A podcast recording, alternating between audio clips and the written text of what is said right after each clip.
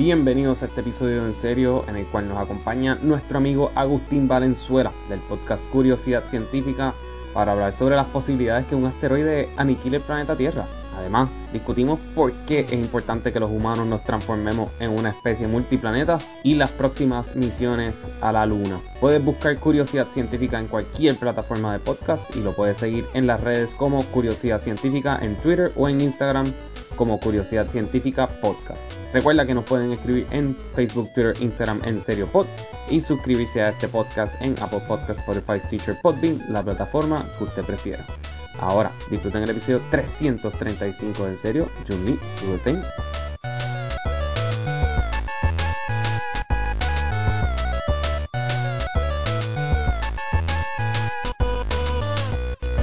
Ustedes cogieron como que, bueno, Agustín yo me imagino que estaba al tanto todo el tiempo, pero como que pasó desapercibido que cogieron y enviaron una mierda para chocar un asteroide y que no viniera para la Tierra. Estoy bien, Agustín, eso, eso es lo que pasó. No, el asteroide no nos iba a dar, en- digo, maybe nos da en, en cientos o miles de años, pero eh, pues, era la prueba. O sea, y obviamente pues no nos íbamos a arriesgar a que viniera un asteroide de verdad a darnos para hacer la prueba. Y- Ajá. Yo, yo pensé en Don Look Up porque yo dije, wow, wow, wow, espera. Yo juraba que venía para acá y pues no sabía que era una prueba.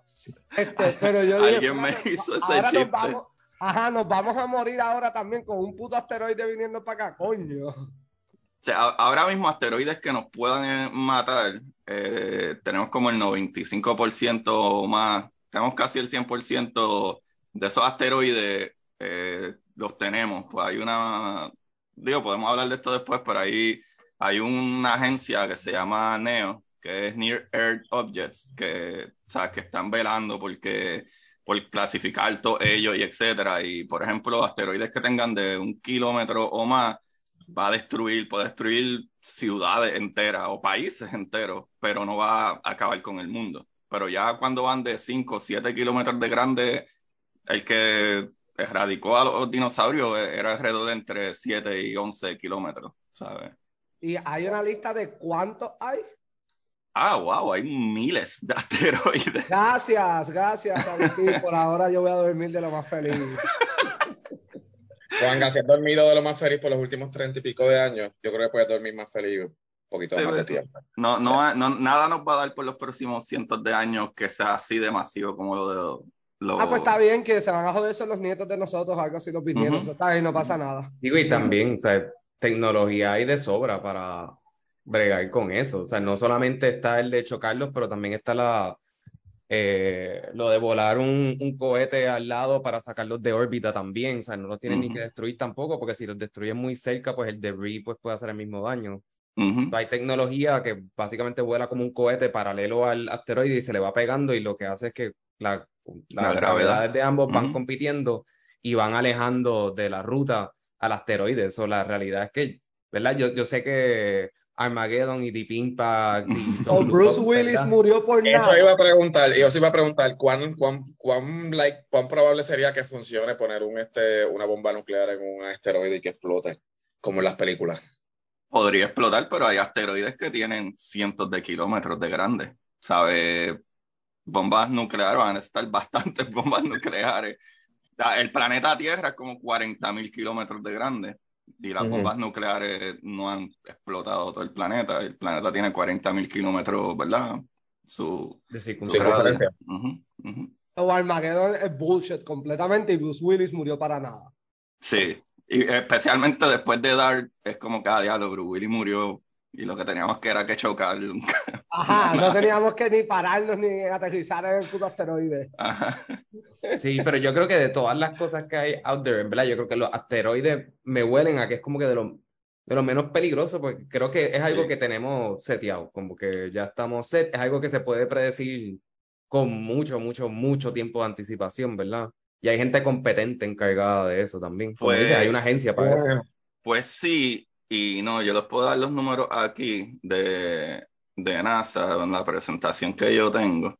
Este, porque lo que pasa es que hay unos, ajá, los que pueden erradicar este, la humanidad, pues a lo mejor no tanto, pero hay un montón de asteroides que pueden destruir muchísimas. El último que cayó fue como el 2013 en Rusia y descojonó un montón la ciudad y explotó cristal y hubo un montón de heridos. Y fue yo creo que de metros, no fue ni siquiera de, un kilómetro, o sea, fue como que de metro ya. Fue una piedrita, una piedrita. Ajá, y, y la verdad es que lo peligroso de verdad, pues nosotros nos preocupamos por los asteroides, pues son los más cerca, pero lo real realmente, y mala mía y a Juan, que ahora sí que nos va a dormir, es que nosotros no tenemos ni puta idea dónde están los cometas. Gracias.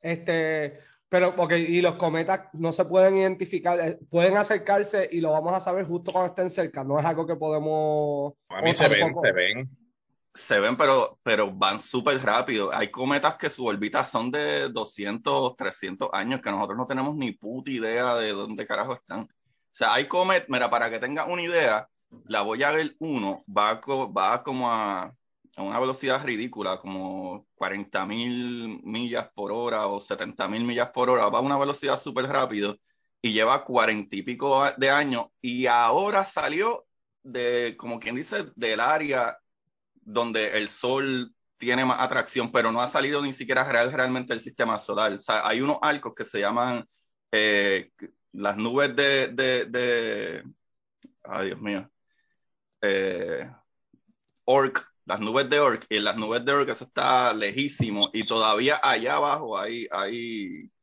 ¿verdad? Este, cometa.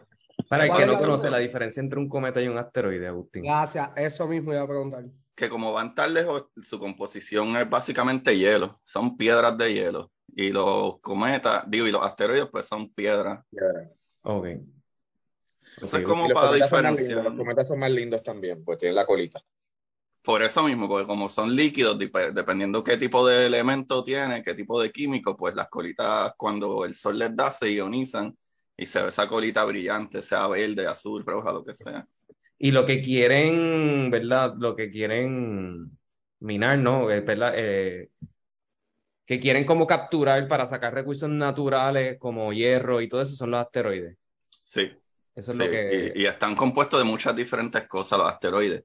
Hay incluso muchas clasificaciones de asteroides entre de qué están compuestos y su distancia y su tamaño. O sea, dependiendo de lo que sea.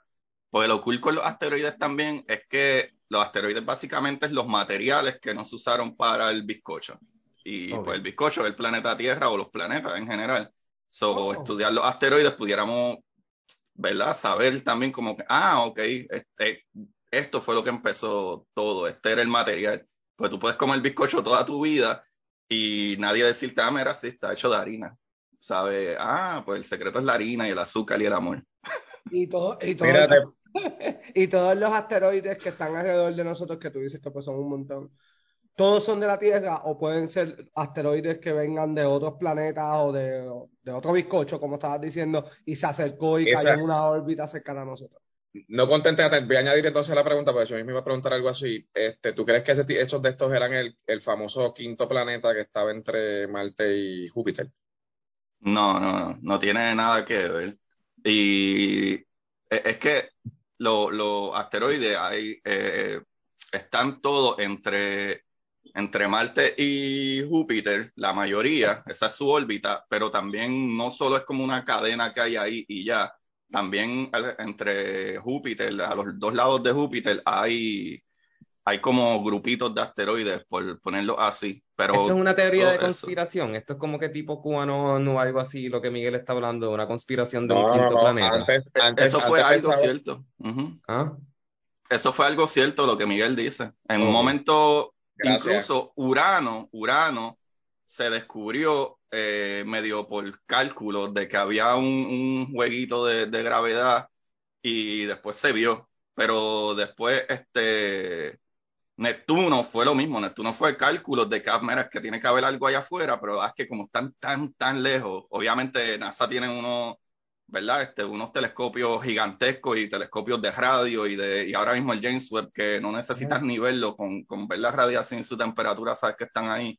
Eh, pero antes no, antes era con a ojito limpio y con un telescopio chévere, no sé, como de 8 pulgadas, cuando yo veo a Júpiter, lo que yo veo es un puntito y lo distingo porque tiene ahí como una linecita esa clásica, y, pero se ve súper blurry y entonces como los cuatro cositas brillando alrededor, eh, que sabes que son las lunas, pero eh, es bien difícil, pero lo que Miguel dice es cierto. Y también, lo que pasa es que esa teoría salió porque lo único que conocíamos antes era, lo único que conocíamos antes era eh, las leyes de movimiento de Newton. Y las leyes de movimiento de Newton trabajan aquí en la Tierra nada más.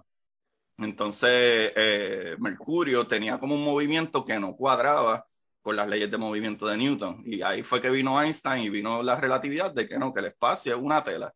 Y la gravedad es que las cosas caen en ese, en esa, en ese hoyo que crea las cosas más masivas.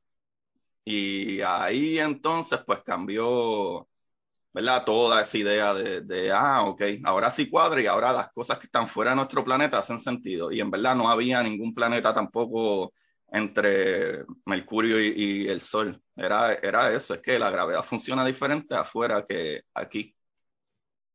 Sí, y hay como una distancia promedio entre cada planeta, o, y por eso, porque Marte y Júpiter sí están bien separados, a diferencia de los otros planetas que parecen estar un poquito más como que teniendo una consistencia de distancia.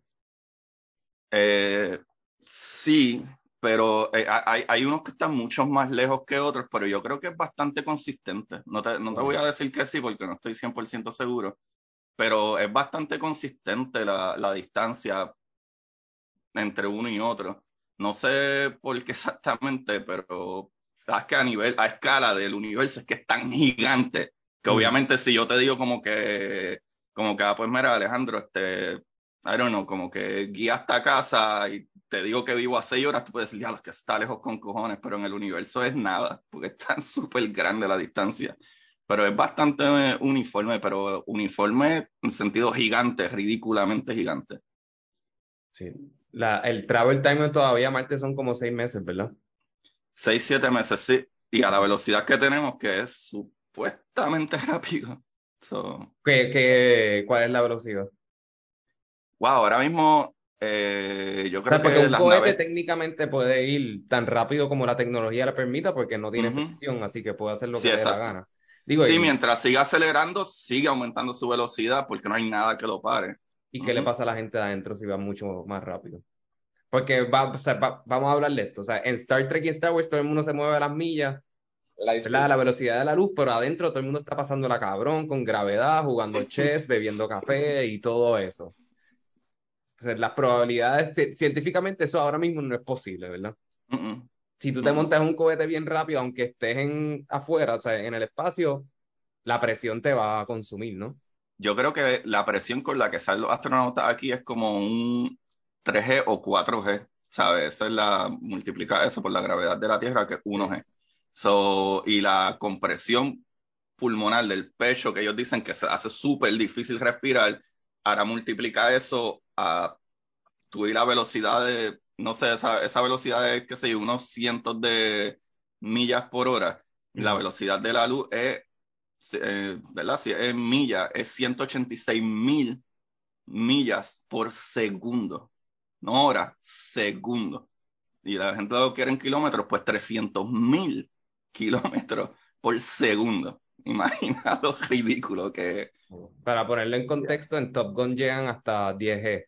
10 Top Gun Maverick, llegan hasta 10G. Se entrenan, se, entrenan. Se, mueren, se, entrenan para ver si la gente se desmaya. La, los gente que guía jet, que van súper rápido, anyway, yo creo que ellos van hasta 7G por. Y en Fórmula 1 pueden llegar hasta 5G en, algunos, en algunos courses hubo un accidente bien feo de este tipo que fue como famoso, no me acuerdo el nombre de él, que él, tuvo un accidente como a 6G, una ridícula, y sobrevivió. Se quemó todo él, pero no me acuerdo el nombre de él.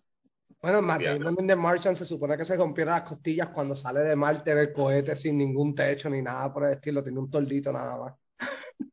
Lo que pasa también es que en Marte la, la, gravedad es una tercera parte que la de la Tierra. O sea, no necesitas tanta propulsión. So, si tú vas a 3G sería como un G de la Tierra. O sea que si vas a 6G estaría yendo como a, 3 o, ¿verdad? Más o menos. Y esto no es para confundirlo con la velocidad de los teléfonos, by the way. 5G de. ah, no. Es otra cosa. Ok, gracias por En serio, Juanga. Mira, y ahora, Agustín, también ahora vuelven a la luna. Mucha gente está diciendo, ¿para qué carajo tenemos que volver a la luna? ¿Por qué hay que volver a la luna?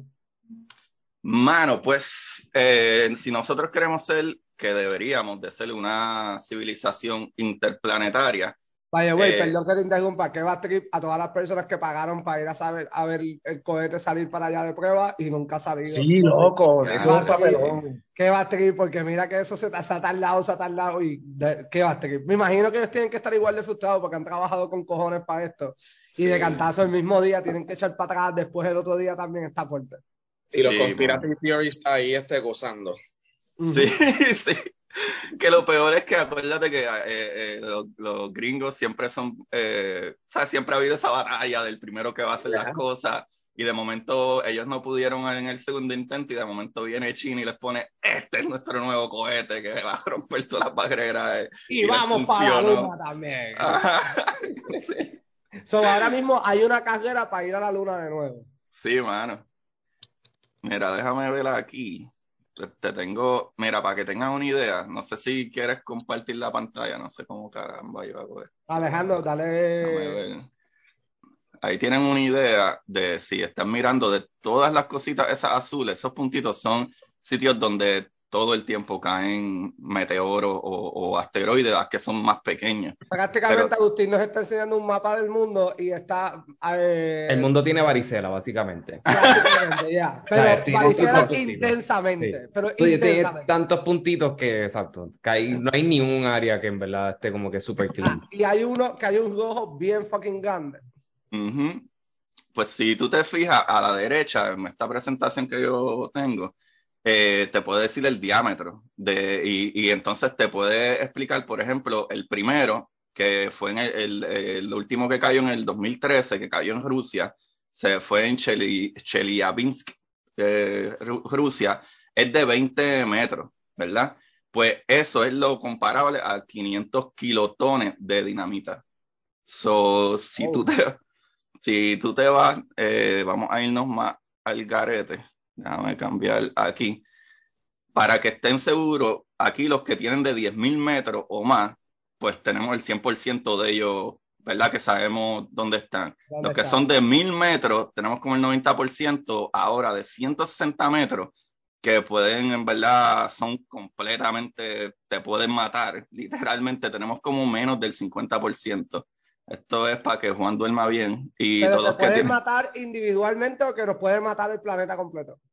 160 eh, metros, si multiplica eso es de 1 o 2 kilómetros, pueden matar, qué sé yo, Rusia entera, lo puedo borrar, pero probablemente no nos va a matar a nosotros. Okay. Pero porque sería como 1 o 2 kilómetros.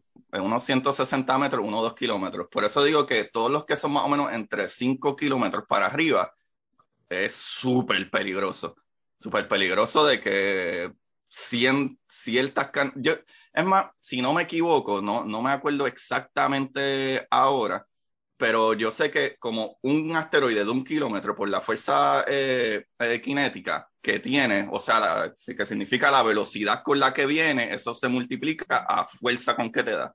¿Sabes? Es como que si yo te doy con poca gana un puño, a que te dé un puño que estoy poniéndome con mi, con mi caderas moviendo y todo con mucha intensidad.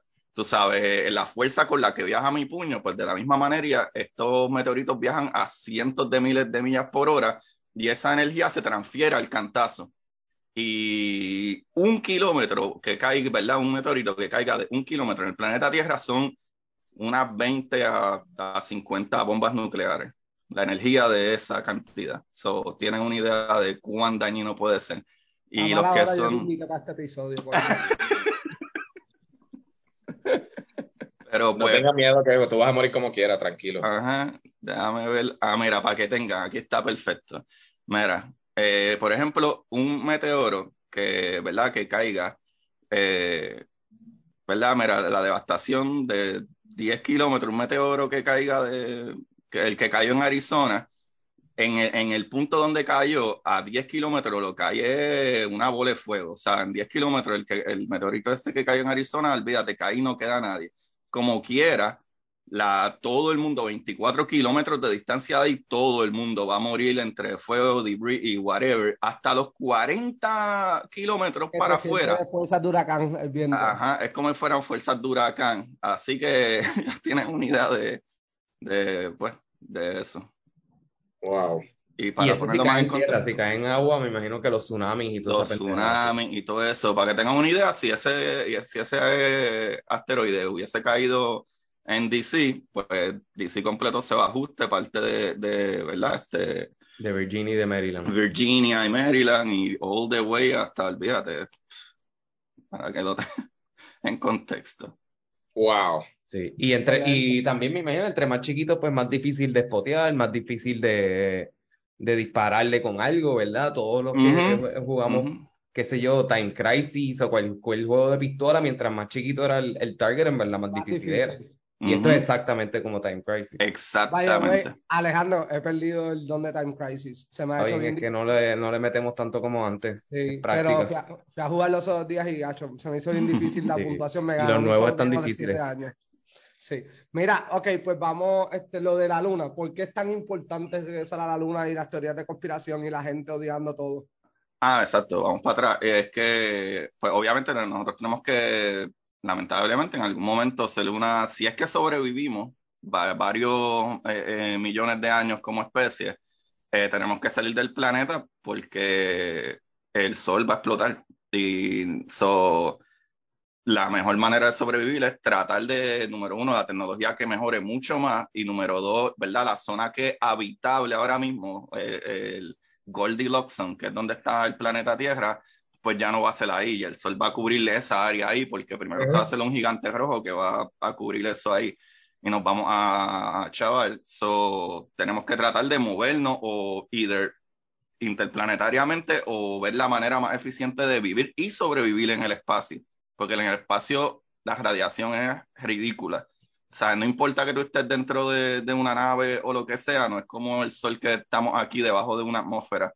Sea, allá afuera no hay atmósfera y no solo eso, es que, por ejemplo, eh, para que tengan una idea, la Estación Internacional Espacial está como a 250 millas en el espacio, pero todavía está dentro del campo electromagnético del planeta Tierra.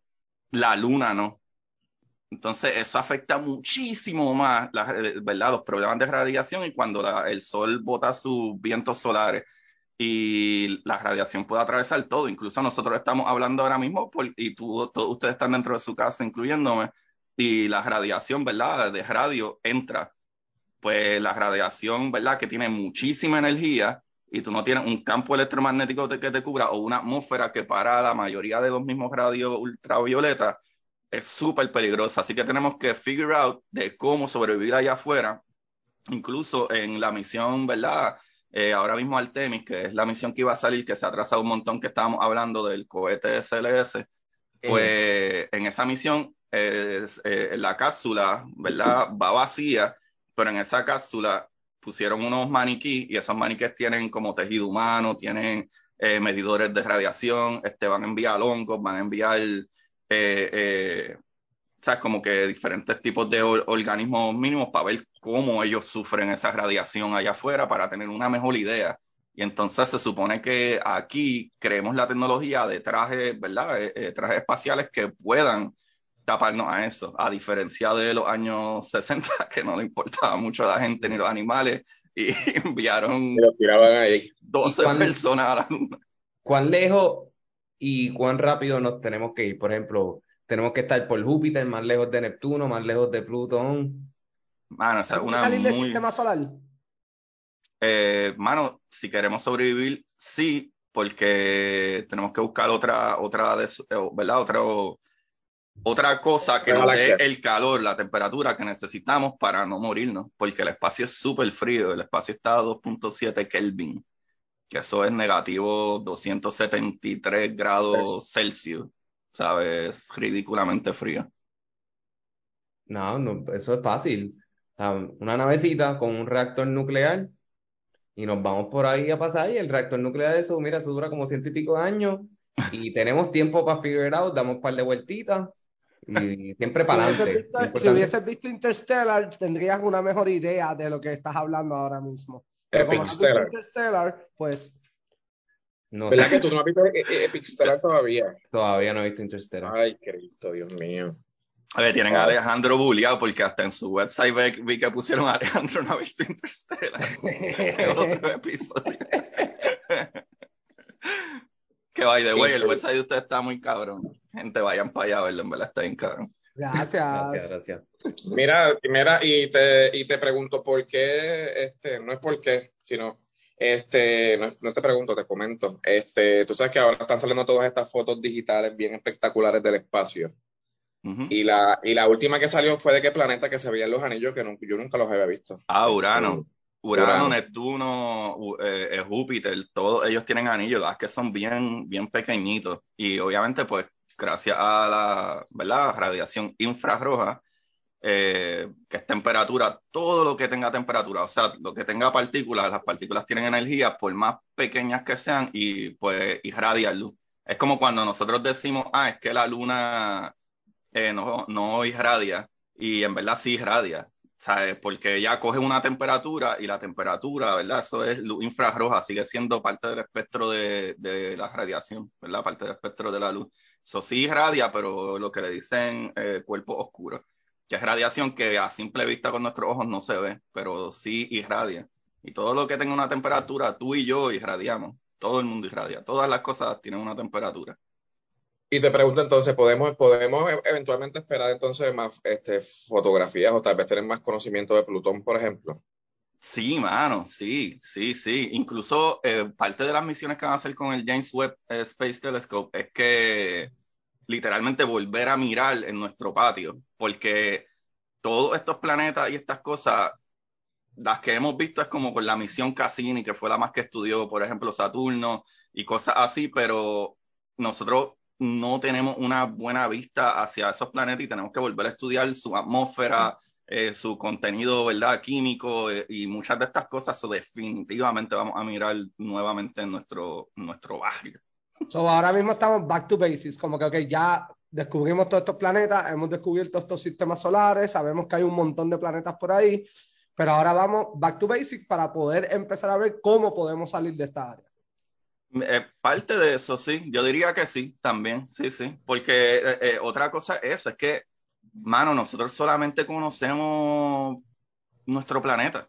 Por más que hay fotos y hay mil cosas de, de los otros planetas alrededor, y los otros días, hace unos meses, tocamos el sol, sea, algo que nunca habíamos hecho. Literalmente entramos en, en esa, en esa, ¿verdad? Este, en, la atmósfera del sol. Eso es algo que nunca habíamos hecho. Y todas esas cosas nos van a ayudar a, entender cómo caramba podemos evolucionar como una especie mucho más avanzada, porque si tenemos entendimiento o mejor entendimiento de cómo se forman incluso planetas o cuánto tiempo puede durar una estrella. Por ejemplo, nosotros capturamos, mano, en julio mismo, como el, varios días antes de, las primeras imágenes de James Webb, se capturó la galaxia más lejana, que está como a 13.5 billones de, ¿verdad? O 13.500 eh, millones de años de distancia y podemos ver, ah, ok, mira, las primeras galaxias tenían alto contenido de tal químico y a lo mejor eso nos puede funcionar porque nosotros eh, en química tú puedes dividir moléculas y esas moléculas se pueden utilizar para crear propulsión oxígeno o, o, materiales que necesitamos, que eso es lo que se supone que se va a hacer en la misión Artemis yendo a la Luna. También que en la Luna sabemos ya bien claro que hay agua. Hace 15 años atrás no teníamos ni idea, fuimos, cogimos un montón de piedra y un montón de, de, de que es la tierra lunar, si puedes decir tierra. Pusimos eh, la bandera. Y pusieron la bandera y dejaron caca allí también. Y, dejaron caca. Y claro, mientras menos peso, más, más eficiente. So, allí hay bolsas de caca humana. Uh -huh. Wow. te cagaron ahí. Alguien se bajó el, se quitó el suticado.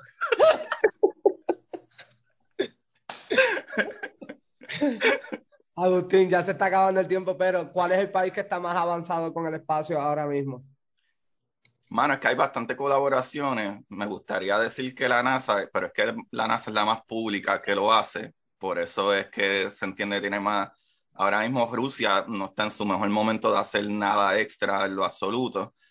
Este, China aparentemente está haciendo cosas en secreto y el cohete ese que, que supuestamente tienen está súper mucho más avanzado que el de NASA, pero es que el problema es que NASA reutiliza muchas de sus cosas, porque a pesar que la gente ve que NASA hace un montón de cosas y todo este dinero que invierte en el espacio, ¿por qué no lo ponen en la Tierra?